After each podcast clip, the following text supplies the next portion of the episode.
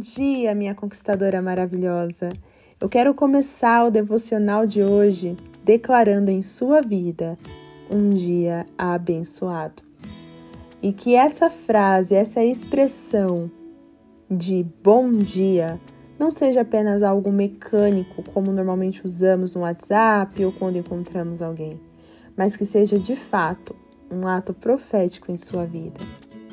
E por falar em mecânico, eu quero começar também o devocional de hoje te desafiando a analisar a sua vida para identificar se você tem sido mecânica ou não. Mas o que quer dizer, né, essa questão de ser mecânica? É que muitas vezes nós estamos tão envolvidos na correria da nossa vida, do nosso dia a dia, da rotina que nós levamos, que nós não percebemos o quão mecânicos estamos nos tornando. Por exemplo, quantas vezes ao acordar você abre os olhos, pega o celular, abre o Instagram, abre o TikTok, olha o WhatsApp, levanta, escova os dentes, começa a trabalhar. Quando você pensa que não, é hora de almoçar, depois já é hora de voltar para o trabalho, volta, termina o trabalho, tem que fazer uma coisinha em casa, terminou o dia, você está na sua cama de novo, vendo o Instagram, vendo o TikTok, olhando o WhatsApp, desliga, dorme, no outro dia tudo de novo. Talvez tenha uma coisinha ou outra aí que seja diferente para você, mas se você perceber, a maioria das pessoas estão vivendo uma rotina desta forma. Dentro da rotina, não encontramos mais tempo para falar com Deus, não encontramos mais tempo para desejar coisas boas para as nossas vidas e para a vida das outras pessoas. Não encontramos nem tempo, muitas vezes, de conversar com os nossos familiares que estão na mesma casa. Quanto mais tempo para exercitar a fé. E é isso que eu quero falar com você hoje. Você sabia que a correria do nosso dia a dia ela pode fazer com que a gente se esqueça de exercitar a fé. E o que é exercitar a fé? Exercitar a fé é praticar diariamente o seu diálogo, o seu relacionamento com Deus. Não é só quando você está com um problema, mas é em todos os momentos. É você ter uma rotina de diálogo e de relacionamento com Deus. E quando nós estamos em meio à nossa rotina, nós esquecemos. Nós passamos por situações, conflitos, problemas e nós tentamos resolver aquilo com a nossa própria força, com o nosso próprio entendimento. Quantas vezes a gente já não tentou resolver um problema sozinhos? E aí, quando a gente viu que não tinha jeito, aí sim nós corremos para Deus. Quantas vezes você já não fez isso? E sabe por que você fez isso? Porque você está envolvida na sua rotina, na correria do dia a dia.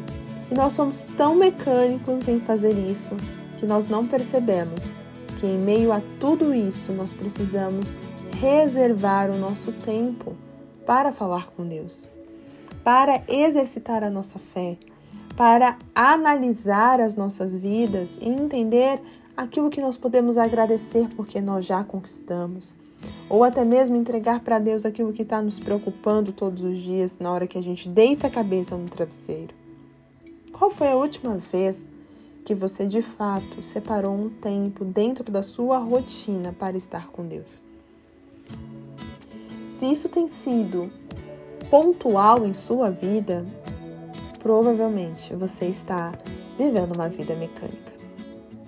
Porque você já não encontra mais tempo para fazer isso. Você não tem tempo, afinal é tão corrido, né? Só que eu quero te desafiar hoje a começar a separar, nem que seja cinco minutinhos, para falar com Deus, para conversar com Ele e compreender aquilo que Ele tem para a sua vida. E eu não quero ficar só nas minhas palavras, então por isso eu quero te desafiar a conferir Mateus 13, Lá em Mateus 13, você vai encontrar o texto que fala exatamente sobre a semente que foi plantada em uma terra cheia de espinhos. E essa semente ela não germinou. Por que, que ela não germinou? Porque os espinhos sufocaram o crescimento daquele fruto. E automaticamente não gerou fruto nenhum, não cresceu. E sabe o que isso quer dizer? Lá no verso 22 do capítulo 13, a gente entende o que isso quer dizer. Porque lá nós vemos exatamente a comparação de muitas vezes a nossa vida está sendo como essa terra aí, cheia de espinhos, que mesmo a gente ouvindo a voz de Deus, mesmo a gente ouvindo a palavra de Deus, o nosso coração tem sido tão conturbado com a rotina do nosso dia a dia que ele já não está mais absorvendo aquela palavra, já não está mais absorvendo aquele, aquele propósito que Deus colocou em nosso coração. E automaticamente isso sufoca. E quando sufoca, a gente não tem os frutos esperados. Por isso que muitas pessoas estão sem esperança.